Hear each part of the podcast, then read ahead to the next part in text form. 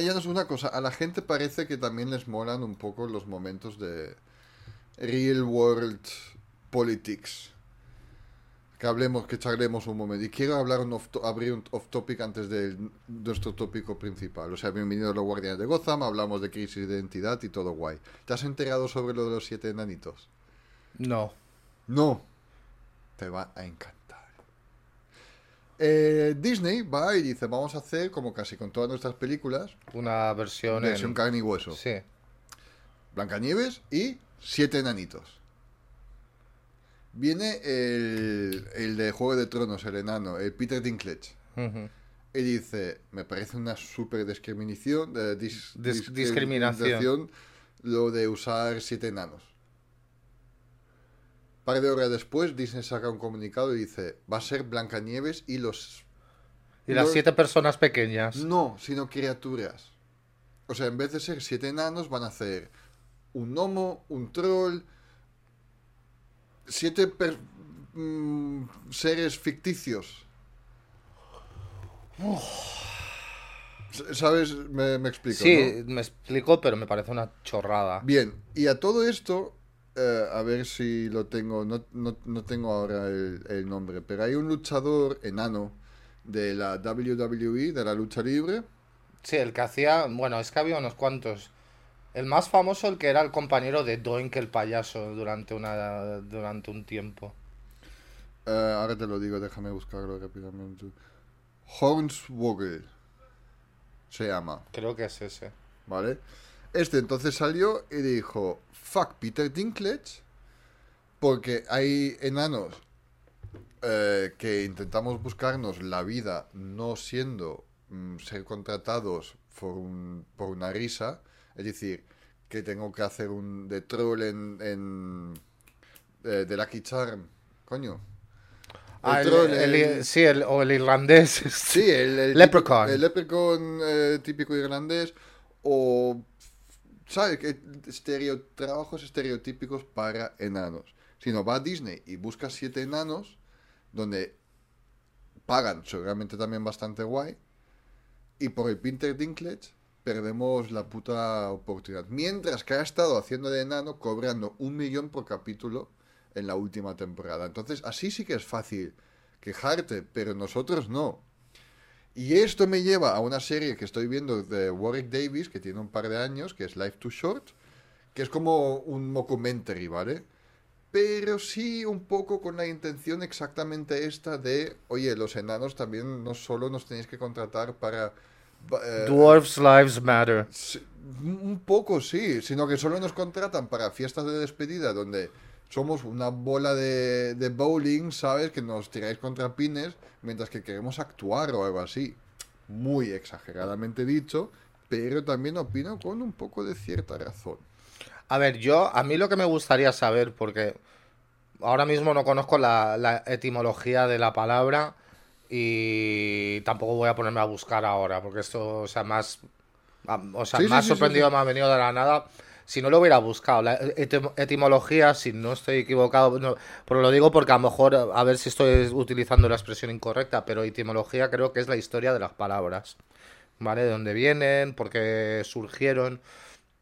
Y a mí lo que me gustaría saber es, esta palabra existía, o sea, fue primero designada para personas mm, de un tamaño inferior. A propósito, pues vamos a llamarlos dwarves. O se, crea, se creó específicamente de una forma de literatura a propósito para unas, para unas criaturas, unos seres humanos de tamaño pequeño. Y si fuera, y si fuera de la segunda manera, me parecería súper tonto de Dinklage porque ese después se hubiera terminado de se hubiera utilizado a posteriori de forma despectiva para personas reales, ¿no? Mm, sí, sí, sí, sí. Eh, por poner un ejemplo, pues hablando de leprechauns, que hemos hablado de los leprechauns irlandeses. O pues imaginar, es, un, es un ser mitológico, ¿no? Sí. Pues si en lugar de enanos o dwarfs a las personas de una estatura pequeña les hubieran llamado leprechauns, se hubiera enfadado y hubiera dicho, no, no, no, yo no lo llames Leprechaun. No, perdona, Leprechaun existía antes, digamos, de que tuviera una connotación negativa. Entonces, claro, ahora mismo no lo sé, pero me da la impresión que realmente Dwarves es algo que ha salido de la li- literatura. Si después alguien lo escucha y, lo- y quiere corregir, corregirme, pues adelante. Pero claro, a mí lo- me parece tonto por esa parte, porque la connotación negativa creo que vino después. Se crearon primero, o sea, este- estos personajes ficticios, se les se asignó esa palabra a posteriori a, la- a las personas reales y ahora eh, Dinklage se hace el ofendido por una palabra que ya existía eh, y que no en su momento no tenía una connotación negativa. Pues mm, no creo que mm, creo que es una chorrada. Sí, pero también no es solo por la palabra que Dinklage se enfadó, sino que también la- lo que representan en esta historia los enanos, que le parece demasiado estereotípico, por así ¿Qué? decir. Ahora de, de repente que las personas mm, de un tamaño no normal, lo estereotípico es que vivan, que trabajen en una mina. Pues eso es, será, eso es Sí, nuevo sí, para sí. mí, ¿eh? Ya, No- no, no, no, es que es también es, es mu- mucho titular, pero es verdad lo que luego dijo el, el señor luchador libre, que eh, mucha queja y luego el señorito Dinklage ha hecho millones en Juego de Tronos y también se llevó un buen cheque para salir un poco en Marvel, ¿sabes? O sea, Sí. poco injusto. Y Disney obviamente enseguida dijo, oh, pues no, pues no, vamos a ser blancos. A ver, esos papeles no son a lo mejor. Bueno, el de Marvel, aunque le dieron un twist realmente.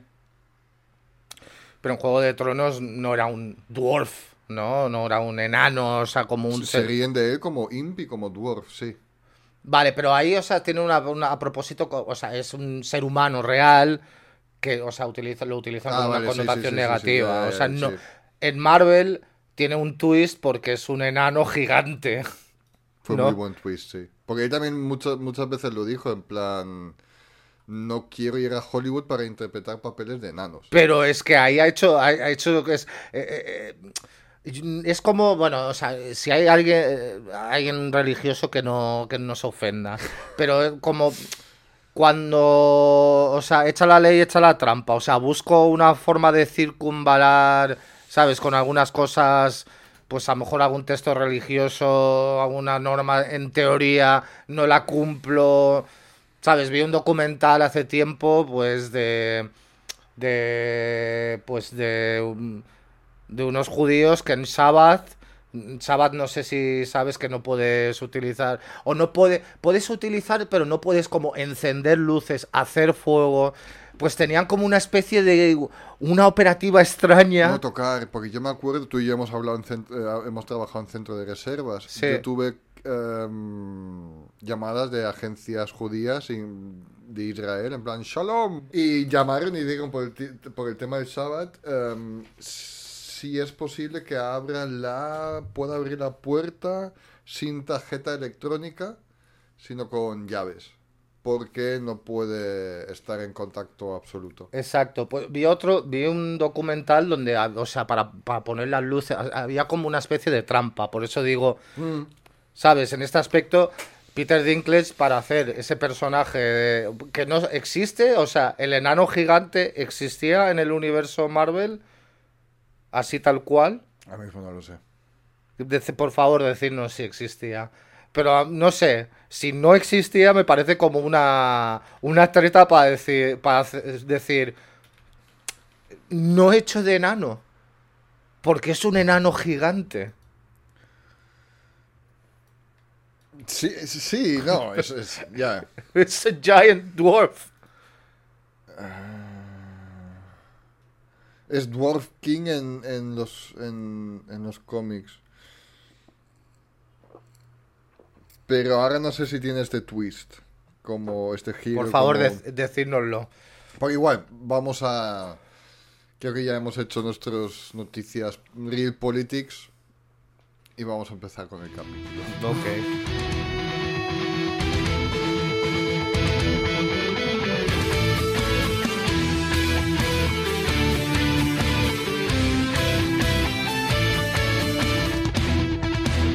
Pues bienvenidos a los Guardianes de Gotham, el podcast oficial de Gotham Comics, donde nadie todavía ha llegado a tener una crisis de identidad. ¡Oh, el choqueo que viene esta semana! Vamos a hablar sobre crisis de identidad. Un big evento. Una crisis más en el universo DC, iba a decir Marvel, en el universo DC. Em, lo tengo aquí. ¿Este me lo dejaste? Puede ser. Hace tiempo, pero Sí. hace tiempo. De- que matan a la mujer de Plastic Man. Sí. Iba a decir justamente, no vamos a desviñetar la historia esta Corta, pues lo cortas.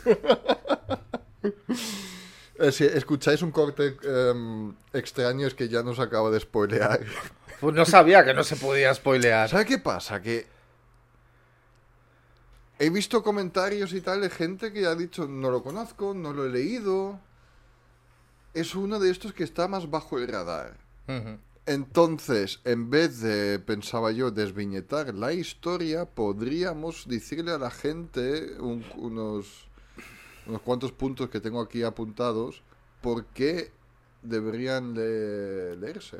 Pero lo que he, en teoría spoileado es como bastante esencial en la trama y por qué se debería leer. Pues lo spoileas al spo- Bueno, ya veremos si lo spoileo. Sí. Seguimos, seguimos lo que has preparado y desarrollamos. Sí, lo que, lo que, o sea, lo que he preparado es, mm, pues bueno, voy a empezar. Venga. O sea, uh, así, así de. The French. Uh, the. Por cierto, si no lo habéis hecho todavía, uniros a nuestro grupo Telegram, tenéis la descripción, el link en la descripción de este capítulo, donde nos reímos bastante y lo pasamos eh, chachipiruli, ¿a que sí, Janus? Efectivamente. He posteado pornografía ¿Has posteado pornografía? en el grupo de Telegram. Ah, claro, has posteado unos emo- Los em- M&M sexys. Crisis de... bueno, a ver. ¿Cómo es posible que estoy viviendo la course y no puedo hablar? Si solo tiene 4% de alcohol. Porque es una cerveza americana. Ah, claro. Hombre, vamos a ver. Se nota, ¿eh? Estamos bebiendo la course, la, la cerveza que también bebe Sensei Johnny Lawrence. Johnny Lawrence. Pero es como una Coors. Es como la Alhambra especial de las Coors, ¿no? La que bebe Johnny Lawrence. Pero es la cerveza de los Rednecks. Bueno, creo que esta. Y Bud. Bud Light. Bud Light. Pero se nota la calidad de la cerveza. Es curioso, está bien. Pero no lo, no lo bebería muy frecuentemente. Aún así, en un mundo donde solo existe esta course y Cruzcampo, yo sé lo que elegiría. Ostras. No lo voy a decir, porque luego la gente se enfada. Oye, Mike, escucha Quartz. Espero que no estés hablando de la Quartz. Sea, Hablando con este acento, ¿sabes lo que voy a hacer mañana? Un... Ay, brisket. ¿Un qué? Brisket. ¿En serio? Sí. Un poco más rápido, Y sí, rudimentario, porque un brisket. no de 14 horas. Pero si mañana hago brisket, pe- eh, tater tots y mac and cheese. Oh my god. Vas a estar en el filo de la cama otra vez, me veo. Pues lo voy a hacer al mediodía. Al mediodía, vale. Para no potar por la noche. Crisis de Identidad es una serie limitada de cómics de 7 números publicado por DC Comics de junio a diciembre del 2004. Fue creada por el escritor Brad Meltzer y el equipo artístico del dibujante Rax Morales y el entitador Michael Blair. Una de las series más vendidas de DC. El primer número se lanzó en junio de 2004 y incluso... em, Ocupó el primer lugar en ventas de cómics durante este periodo con ventas pedidos anticipados de 163.111. Uno de los principales hilos de la trama es la ruptura de las relaciones dentro de la Liga de Justicia de América. Se examina la historia Crisis of Conscience em, y la miniserie es seguida por el evento eh, cruzado Infinite, bueno, Crisis Infinita. O sea, ya sabemos que a DC le gustan las crisis. Si no lo sabíamos a- antes, lo sabemos ahora. Mucha. ¿Quién no lo sabía antes? Es que fue en nuestro grupo de Telegram cuando Antonio dijo en plan, oh, crisis en DC. Vaya, qué sorpresa". sorprendente. Y yo dije, o sea, yo tenía este momento que miré así de lado y dije, hostia, verdad. Todos Sí, en este, en este, en este aspecto no se le puede decir fuck you, Antonio. Porque tiene razón. Hijo de puta. Pero bueno, que tengas razón una vez después de todas las, las sandeces que estás diciendo de Star Wars en el grupo. Exacto, juntaros en nuestro grupo de Telegram si queréis destrozar a Antonio Soto porque le gusta la nueva trilogía o uniros a él para defenderle. ¿Quién Efectivamente. sabe? Le gusta hasta la peli de Han Solo. Sí, pero creo que también a Solomon le gustaba. leí. No lo sé. no lo Sí, sé. sí, puso que le pareció entretenida. A ver, so- eh, bueno, esto ya no es ya no es, ya no es sp- spoilers. Han Solo No, y episodio 2 de Boba Fett Episodio 2 de Boba Fett. del libro de Boba Fett. ¿Episodio 2 de Boba Fett o episodio 2 del Mandalorian dentro de Boba Fett? Es bueno, sería spoiler hablar de ese capítulo, ese Si episodio. esto se publica domingo por la noche, yo ya digo que no. ¿Lo has visto? Obviamente. Pero quiero decir, la gente, o sea, había gente que decía, oh, es que la 2, el episodio 2 mola mucho por el asalto al tren. El asalto al tren ya se hizo en Han Ah, vale, Solo. en Han Solo. Eso sí, lo comentaste aquí también. Sí, sí, sí, es verdad. Hmm. Entonces, está guay, pero no es novedad Ya, para mí. para ti. También la pregunta es si deberíamos hacer un capítulo de Boba Fett.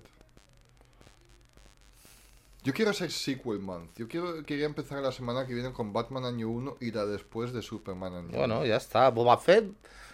Vamos a ver. mm, Hay gente más profesional que sabe hablar de Boba Fett que nosotros. Sí, aparte que, bueno, también me parece, bueno, a lo mejor nuestros seguidores de toda la vida nos dicen, bueno, es que preferimos escucharos hablar vosotros de Boba Fett, pero también Boba Fett va a estar, vai- vais a escuchar cosas de Boba Fett por, por todo. A mí me gusta mucho traer cosas, nu- bueno, nuevas, esto no es nuevo, pero digamos, digamos un temario un poquito para que podáis vosotros Es descubrir cosas nuevas. Esto es mi opinión personal sí, sí, sí, sí, sí. o, o podáis re- o recordaros de una lectura que tuvisteis de hace un montón de tiempo y decir, ostras, es verdad, cómo me gustó este cómic o esta, este arco. Claro, lo de los capítulos continuos sería guay porque empezamos con Batman año 1, que es una obra que te cagas, y luego Superman año 1, que tú no has leído, ¿verdad?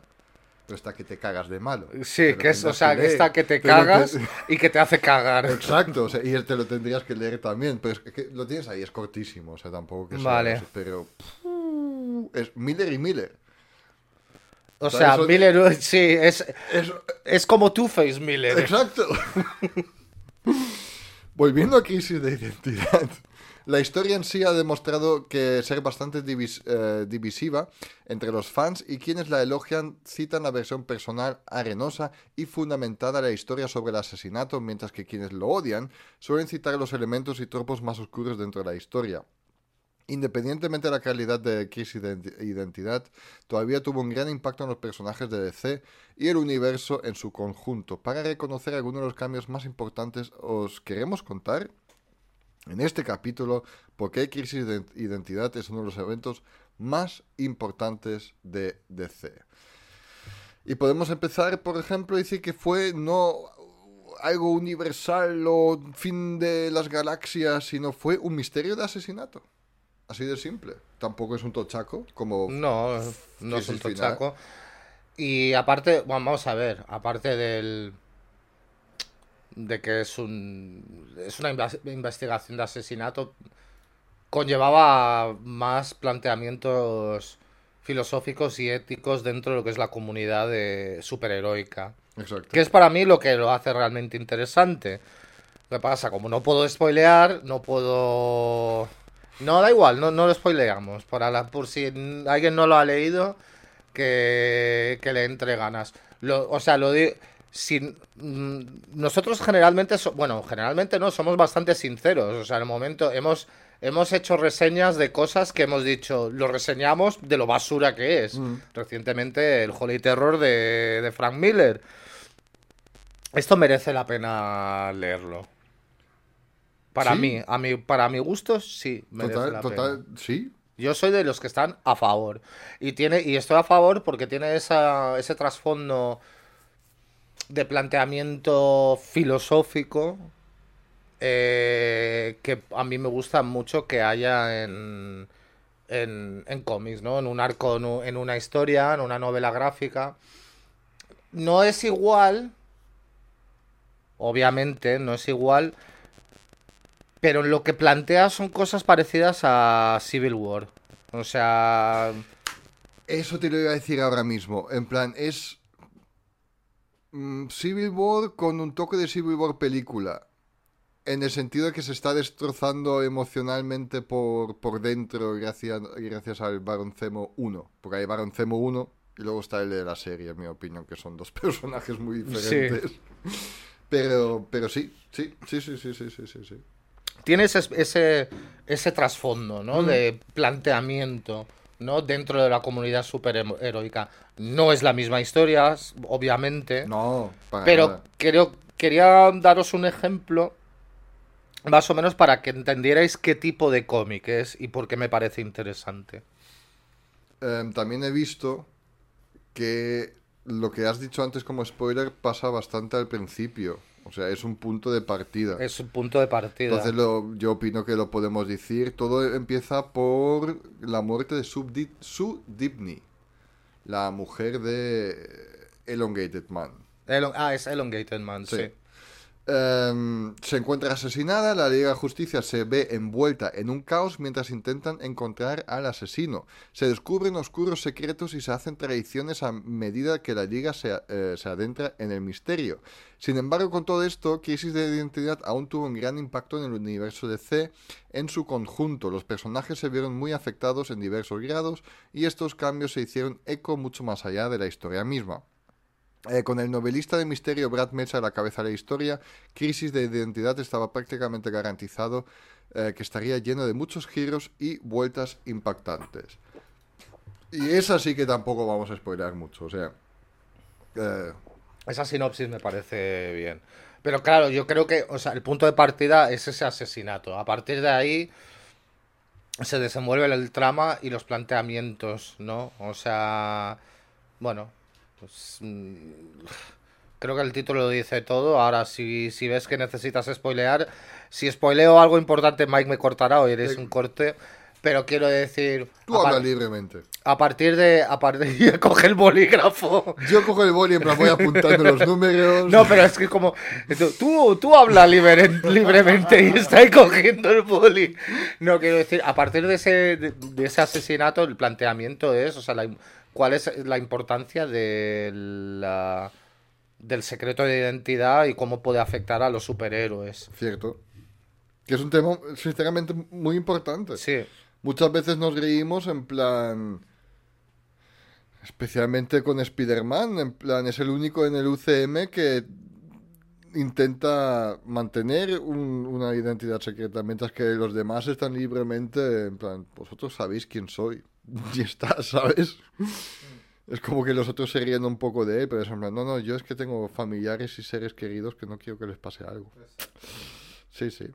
Y el ataque fue en identidad de crisis de identidad muy personal. O sea, eh, hasta entonces es posible que muchas personas ni siquiera han oído de Su- Sue Dibney o incluso de Elongated Man. Aunque la pareja no había sido eh, relevante durante algún tiempo en DC Comics, el asesinato de Sue aún se sentía muy trágico. Incluso si los lectores no están apegados a estos personajes, Identity Crisis efectivamente hace que el público sienta pena por la pérdida de alguien considerado un miembro de la liga, aunque no tiene poderes ni nada. Además, nunca antes eh, había habido un ataque contra un miembro de la liga de esta escala y precisión, lo que hace que la necesidad de resolver el misterio sea aún más importante. Elongated Man sale en DK2, me parece. No te refieres al átomo, ¿no? No. No, o sea. Porque está, o sea, está Elongated Man y dice. Sí. No. Plastic Man. Pero Plastic Man y el, el- o sea, hay como, dos. hay como, hay otro que dice, es que no tengo los mismos, o sea, me puedo, puedo estirar y tal, pero no tengo las capacidades de volverme en un objeto como lo tiene Plastic Man. Vale. Y creo que, o sea, que estoy casi seguro que sale. Vale, es que tú, te lo has leído más veces que yo. Sé que están Plastic Man y el Elongated Man están peleando juntos, sí. Sí. Sí, sí, sí, tienes toda la razón. Sí, sí, sí, sí, sí. Aunque siempre me gustó más Elongated Man, porque Elongated Man, o sea, Ralph, em, tuvo también una grandísima mente de detective. Casi no al par con Batman, pero podían hacer cosas juntos y eso fue un poco la diferencia. Pero a ver, Lo pones a la par, pero. No, no. ¿Qué pasa con The Question? Uh, The Question es otra cosa.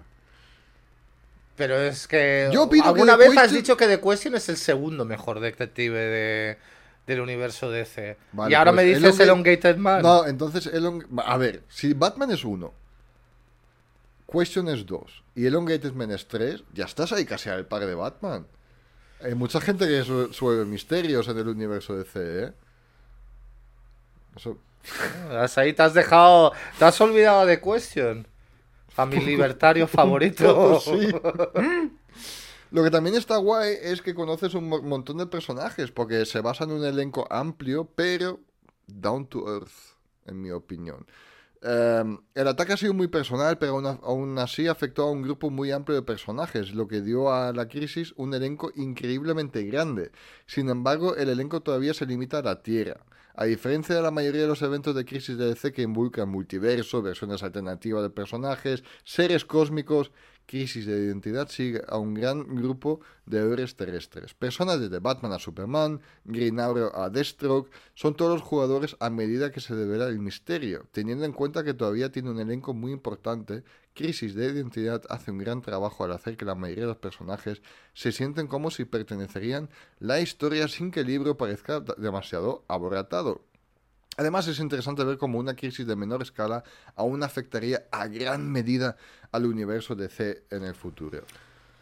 Vamos a ser francos. Creo que podrían haber sido Yo más soy Vilke. creativos. Yo prefiero ser Vilke. Podrías haber dicho algo peor. Y más siendo alemán. A punto de escupir la del curso. A ver, podrían haber sido más creativos con el nombre. O sea, no tenía que ser necesariamente una crisis, porque es una... Es que, que entonces, ¿qué pasa? Cualquier cosa en DC es una crisis cuando hay... Cuando están... Cuando es como un crossover de todos los superhéroes. Básicamente. Básicamente sí. Pues me parece terrible. O sea, le tengo, en esas le tengo que dar la razón a Antonio Soto completamente. Es que, a ver, es una Invéntate otro nombre. ¿sabes? Lo- pero supongo que también esto es marketing puro. Porque pones crisis encima, flap, y, y vende. O sea, y vende mejor. Es que seguro que eso tiene mucho que ver. Estoy contando, ¿eh? Dame un segundo. Sí, sí. Uno.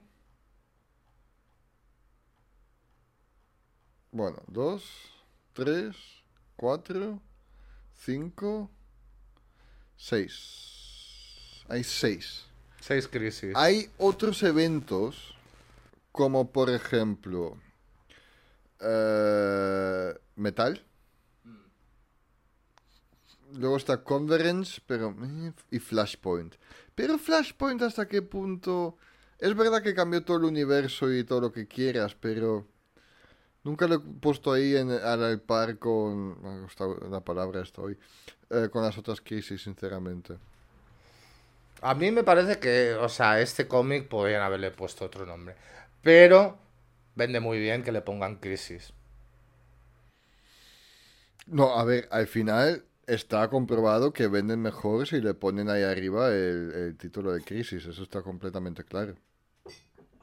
La cerveza, mm, regulera, pero la sidriña esta está Ah, muy sí, buena. sí, sí, sí, sí. Está bastante... Todavía está por... No sé si otra luego. Puede que sí. La otra era más ácida, esta me parece como más dulzona. Es verdad. Y la otra sí que la necesitaba más en vaso a traguitos, porque Sí. era un poco más ácida. Esta de la botella la puedo ver perfectamente. Lo cual es peligroso. Pero me mola que hemos descubierto la sidra. Bueno, yo ya la conocía, no es por hacerme... No, para grabar me refiero. Para grabar, sí, está muy guay. Porque tampoco me apetecía algo más fuerte, o sea, siempre whisky, siempre vodka hubiera sido un poco Y el whisky me causa acidez. acidez El whisky para ocasiones especiales. especial, es exacto. claro. Pero para acompañar. Bueno, que no es que no es decir que cuando grabamos juntos no es una No, ocasión ya, especial. claro, pero es que si no. Siempre es especial. Aquí todavía Sí, no, no, el Lagavulin guárdalo para... El Lagavulin sí que es para ocasiones muy especiales. Voy a comprar probablemente un pequeño armario para guardar el alcohol y las botellas. Que había una oferta en Ikea. Ok, Suena guay. Sí, porque es que tengo, tengo whisky aquí en la esquina. Vale, y también lo que le gustó a la crisis, ah, lo que hizo esta crisis, y le gustó, sí, claro, es que utilizó muchos personajes desconocidos. O sea, trabajó con un elenco muy grande, pero muchos personajes más pequeños y desconocidos tienen la oportunidad de brillar. O sea, obviamente salen los Dipnis, pero personajes como Atom, Doctor Light, Mr. Miracle, Capitán Boomerang y Zatanna también juegan papeles bastante importantes. Asimismo, Grupos como la Sociedad de la Justicia de América y los Jóvenes Titanes también están involucrados, lo que significa que la historia por sí solo abarca un grupo increíblemente grande de héroes. Ver a estos personajes más pequeños tener momento para brillar es siempre una experiencia bienvenida y ayudó a crear algunos momentos aún más personales en eh, Crisis de Identidad. Que a mí me gustó muchísimo, es más. A mí también, la verdad es que sí. Cambiando de tema, sorpresa sorpresa. ¿Tú sabías que DC está sacando en forma de cómic una nueva historia de Superman de Christopher Reeve? Me suena de algo, pero no, he seguido. O sea, es dibujado, Lex Luthor dibujado como Jim Hackman, Superman, como, es el mismo mundo. Se llama Superman 78. Vale. Pone ECC que este año sale en tomo. ¿Esto es algo que te molaría reseñar? Eh, una historia. Es, Brainiac en el mundo de Christopher Reeve. Oh, me puede estar interesante. Eso como continuidad. Sí.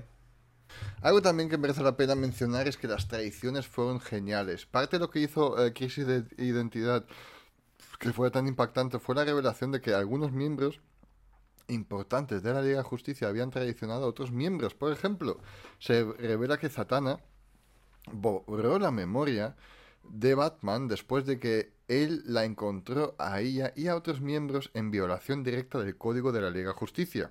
Además, el hecho de que los Leaguers estuvieron violando el código también sirvió como una gran traición. En general, si bien estos actos fueron impactantes y cambiaron parte de la historia de C, también son lo que muchos lectores tuvieron problemas con el libro. Claro, imagínate, están de o sea, empieza con una cosa de, bueno, vamos a matar a alguien. O sea, pero como Batman se entere, bueno, Zatanna, Zatanna se lo quita de la mente y está. Hasta ya fiestas, en plan, viene Batman y dice, mm, no me gusta este dip para las patatillas. Y va Zatanna y dice, su magia, oh, sí que me gusta. Esto, estos son los dip que pediste. Exacto, muy a los Robot Chicken, De repente, de repente Batman no sabe lo que le gusta y lo que no. Pero sí, eh, eso es muy tradición. muy, eh, eh, has hecho muy buena comparación con. ¿Cómo se llama esta cosa? Civil, War. Civil War Comic, ¿cuándo salió? Ahora quiero saber cuándo salió. 2006. O sea, un año después de que. No, dos años después de que haya empezado Crisis de Identidad. ¿Plagio? No. ¿Inspiración? Tampoco. tampoco. No, o sea, vamos a ver. defiendo, no es. Defiendo, porque creo que, o sea, son historias profundas, pero no. No creo que haya, digamos, una relación en lo que cuentan el uno con el, con el otro. Aunque me, o sea, me parecen los dos muy buenos. También tenemos shoutouts para este capítulo. Y es que en nuestras redes sociales decimos, esta semana hablamos de tal cosa, ¿cuál es vuestra opinión? Y vosotros podéis dejar un comentario. El primero es de Manuel en nuestra comunidad de Evox que dice, se nota que la editorial metió mano en el final de cara a eventos de mayor calado en el universo de C que luego quedaron en nada por el despido de Dan Didio. Pero solo por las escenas tipo confesionario de Gran Hermano me valió la pena. Un saludo. Y donde digo yo, las escenas tipo confesionario fue en Héroes en Crisis y no en Crisis de Identidad. Héroes en Crisis tú no has leído. No. Ni lo hagas. es otra crisis. Que empezó bien, pero luego... Deberían hacer un Crisis en Crisis. Sería como muy un spin-off de Crisis. Y Solomon dice, solo quiero recordarles que Crisis de Identidad es otro triunfo de la edad dorada de Dan Didio al frente de DC, cuando fue editor. Y J. Alberto nos dice, me gustó mucho porque muestran el lado más común de los héroes. A veces se critica que solo Marvel muestra personajes con los que nos identificamos y también hace lo suyo de C en esta historia, donde vemos que los personajes que rodean los héroes también sufren. Toda la razón. Demasiado, correcto. Poco, de- demasiado poco se hace. Eh, Y aquí sí que lo sí que lo tenemos. Madre mía. The Green Lantern has fallen. Lo vuelvo a poner. Hizo también lo que hizo este cómic es que hizo muchas preguntas sobre, sobre superhéroes. Otro enfoque imprescindible es que Meltzer tomó para el libro fue que es muy moderno. Para elaborar, Meltzer hace que los héroes más grandes de C se enfrenten a muchas situaciones grises. La línea entre el bien y el mal, y el bien y el mal definitivamente se difuminan a lo largo de Identity Crisis. Sin embargo, aunque algunos se quejaron de esto, también permitió a Meltzer llevar a estos personajes a un territorio más nuevo. Utiliza Identity Crisis para hacer ciertas preguntas sobre los superhéroes modernos y ver cómo reaccionaría cuando todo no fuera tan blanco o negro. Si bien es posible que no haya dado en el blanco según algunos, aún exploró algunas ideas únicas y adoptó un enf- enfoque intrigante para el universo DC. A mí me gustó desde el principio porque es, más grounded. Ah, Yo siempre te digo que me gusta ver también... Yo soy también el tío que te compra un cómic... Si el personaje es interesante, puedes enseñarme cómo durante medio capítulo, cómo está restaurando, restaurando una nave estelar de Naboo y estoy de acuerdo con ello. ¿Me entiendes? Porque cojamos este enfoque. Dos tercios de este capítulo fue exactamente eso de, Mandal- eh, Man- de, de Boba Fett. De Mandaufetian. Mando Fett. Pero para darte un ejemplo más reciente, Sí, sí, mm, co- sí, correcto. ¿qué pasó en ese capi? Pasaron dos cosillas, pero lo demás es mucho de restaurar una nave. Mm, Y como le da una vuelta a la nave. Ya está. Pero ¿qué pasa? Está todo bien hecho. Sí, Entonces, si me das, a mí me mola también saber cómo superhéroes a lo mejor pasan un día normal y corriente y eso también si me lo vendes bien, yo lo leo, estoy interesado en ello. sí, Ya está. Depende, muy depende cómo lo haces. Y el señor Melcher aquí sí, lo ha hecho muy muy bien. sí, estoy de acuerdo. Y-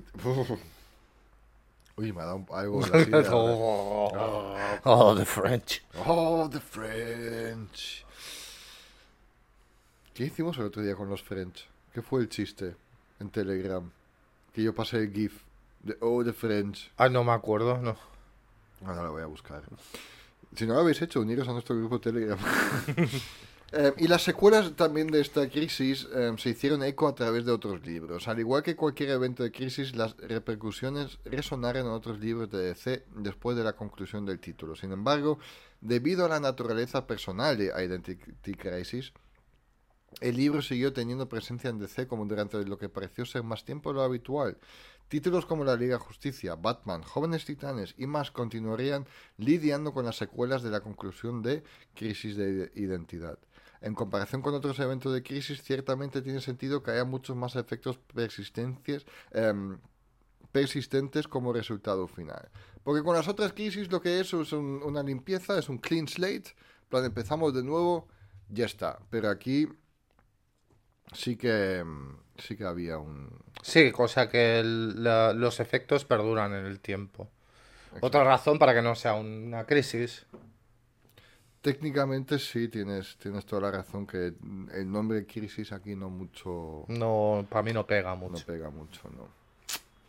Y la última cosa que quería decir es que este cómic terminó con la Liga de Justicia, o sea, como resultado de esta, de esta crisis, la Liga de Justicia se disolvió. Poco después de que concluyó el evento, Meltzer relanzó el título de la Liga de Justicia como The Tornado's Path. Esta historia giraba en gran medida en torno de Tornado Rojo en un momento en que la Trinidad, que Superman, Batman y Wonder Woman de DC, intentaban restablecer la Liga de Justicia. Esta historia también resultó ser imprescindible para algunos fans, pero actualizó con éxito el tono y la sensación del equipo en el futuro. Del mismo modo, muestra el gran impacto que tuvo Crisis de Iden- Identidad en la Liga, ya que ninguna otra crisis ha llevado a la destrucción de la Liga de Justicia en su totalidad. como el Baron Zemo hizo con los Vengadores. y también estaba guay que eh, sale mucho Team Drake, salen los Teen Titans, o sea, los jugadores más jóvenes estaban también involucrados. O sea, hace lo que hace una crisis bastante esencial. Une a todos. Lo que pasa que lo une muy, muy bien. Sí, yo... Y esto si quieres hacer una película de la Liga Justicia, llámalo más low budget.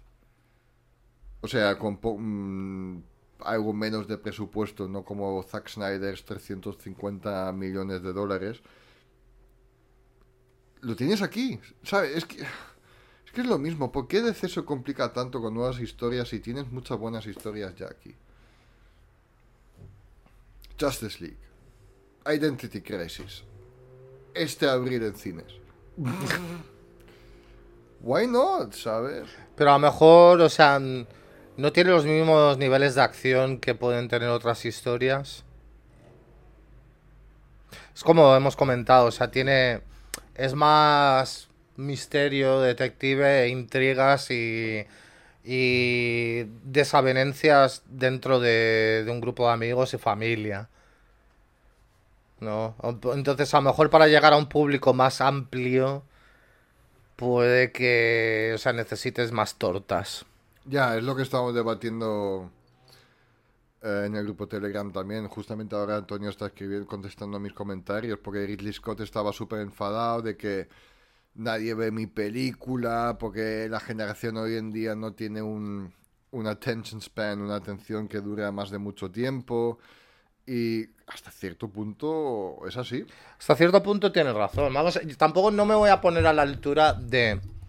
Ridley Scott. No, no de Ridley Scott, porque todavía fue, fue más... Eh, ¿Cómo se llama? el director de The Irishman. Y Martin Scorsese. Martin Scorsese que dijo que directamente que estas películas no son cine. Sí, son cine.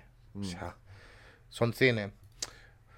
Lo que pasa, lo de. Pero yo esto lo he comentado también. O sea, en este aspecto estoy de acuerdo con Ridley Scott.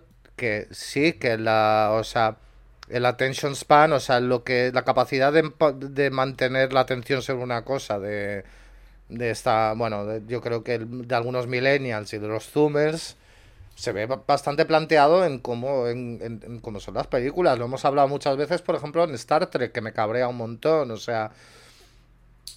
Las, o sea, y encima que vamos a hablar próximamente ahora de Star Trek, pero las batallas espaciales, por ejemplo, de las películas, pues por ejemplo, pues de la ira de Khan comparado con las de la, JJ. de JJ pues es que bueno y, tanto y bueno JJ también pues en las Star Wars y tal que ves las naves espaciales haciendo unas cosas que yo que son como mmm, el, la ira de Khan era como una batalla naval te iba a decir me recuerda mucho más siempre las batallas de Star Trek como batallas entre dos submarinos la, la ira de Khan son, es batalla de submarino. 100%. Mm. Y después, en cambio, ¿sabes? Las, el Star Trek de JJ, la Enterprise haciendo. Sí, y, haciendo giros muy extraños. En, en, las nuevas de Star Wars ves a un X-Wing derrapando en el espacio.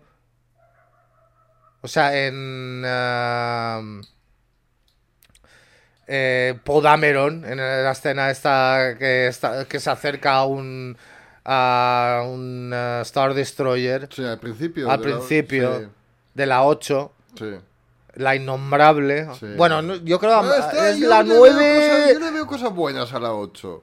La 9 es casi, lo veo casi, me cabrea más. Un día a lo mejor podríamos, bueno, tenemos... Ah, tenemos ahí algo muy pendiente. Sí, pero, o sea, esas cosas de, o sea, de que todo tiene que ser como muy exagerado porque si no no me no puedo guardar la no puedo tener paciencia no entonces yo una película de crisis de identidad creo que que o sea a la gente a lo mejor a nuevas generaciones le costaría un poquito más y en ese aspecto Ridley Scott tiene creo que tiene razón pero tampoco iría tan lejos como a Scorsese decir que no es cine. Sí que es cine cine tienes que yo creo que te gusta el cine, puedes ver de todo y disfrutar de, de todo en cada momento. Pero es que en los 80 eran las pelis de, de acción, de explosiones y Cool Guys Don't Look at Explosions. Sí. Antes eran los westerns. Mm. Ahora son, pues, las- los, los superhéroes. sí. Es verdad que luego hubo una época, especialmente finales de 90 y hasta 2004, 2005, que había una gran variedad de, de, de tal. Pero luego, uno hace un pastizal, todos se suben encima del tren, obviamente, porque piensan en el dinero, y, y es lo que nos está pasando, que tenemos solo pelis de superhéroes. Pero igual que una burbuja inmobiliaria, te va a petar. Esto llegará un momento que pete. Es, es un tema también interesante en el tratar, ¿no? Un poquito, y esto, bueno. Después, a lo mejor, pues viene nuestro amigo Víctor y dirá que tengo una mente muy comunista y lo que sea. Pero, vamos a ver, un poquito, esto es el efecto de, del, o sea, del puro capitalismo, ¿no? En el sentido, ¿con qué puedo hacer más dinero? ¿No? Tengo presupuesto, tengo dinero, ¿qué puedo, ¿en qué puedo invertir para hacer más, más dinero? Y por eso mm, no se arriesgan. O sea, nadie se arriesga realmente a hacer algo nuevo. En, en otras, e- en otras épocas, pues todo, pues todo de los refritos que, es- que estamos viendo ahora y las películas de Marvel y las películas de DC en- salieron de alguna parte en algún momento. Claro. Fueron en épocas más creativas, o sea, donde había que arriesgarse más. mm, porque a lo mejor había menos estudios de mercado, a lo mejor había menos presupuesto. Muchos de los clásicos que hoy conocemos, que hoy las franquicias que nosotros conocemos como clásicos, una, por ejemplo, Terminator, Sí, low budget film, sí, sí, sí. sí. Pastizal. pa- y después ha, ha recaudado millones, pero ahora no es necesario. O sea, tú haces un, haces un estudio de mercado, mm, inviertes en lo que sabes que va a ganarte pasta. ¿Por qué te vas a arriesgar? No sabes si... Eso, eso- mismo, el problema es no que falta originalidad, sino que no se quieren arriesgar. Yo creo que es eso. Es una pena. Mm. Y, claro, pero luego viene pequeñ- pequeñas pelis como Joker con un presupuesto de 60 millones de dólares y te hace un billón, ¿sabes? Y eso es una película que tomó riesgos. Claro.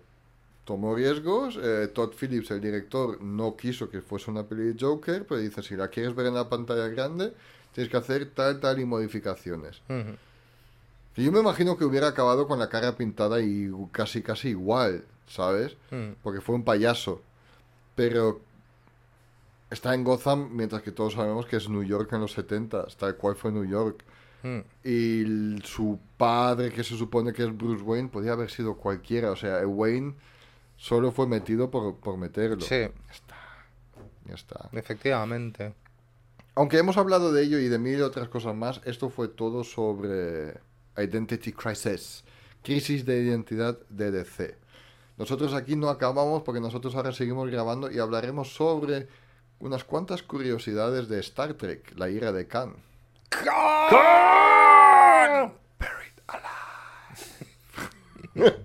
que lo podéis obtener en nuestro contenido plus si solo os suscribís por un euro cincuenta al mes. No solo tenéis este capítulo a vuestra disposición, sino todo nuestro contenido de pago y también podéis decidir un tema. Y nosotros hacemos lo máximo posible de esto. Este mes tenemos un especial de Twin Peaks, no lo olvides. De los Simpsons también. Y unas cuantas cosas más, sí. Incluso es que lo de Khan lo puedo extender a cuatro capítulos. Cogí cinco curiosidades de 20 que encontré y cada una es interesante. Que podríamos estar aquí horas hoy. Bueno, pues vamos a ver. Es- después, o sea, preguntaré a ver si sale uno, pero no lo spoileo aquí. Vale, vale, vale. o vale, bueno, vale. lo puedo spoilear. Vale, sí, spoilealo. ¿Sale lo del pectoral? No, No. no. Bueno, lo explico después. Vale, pues explícalo después en los Trekkies de Gotham.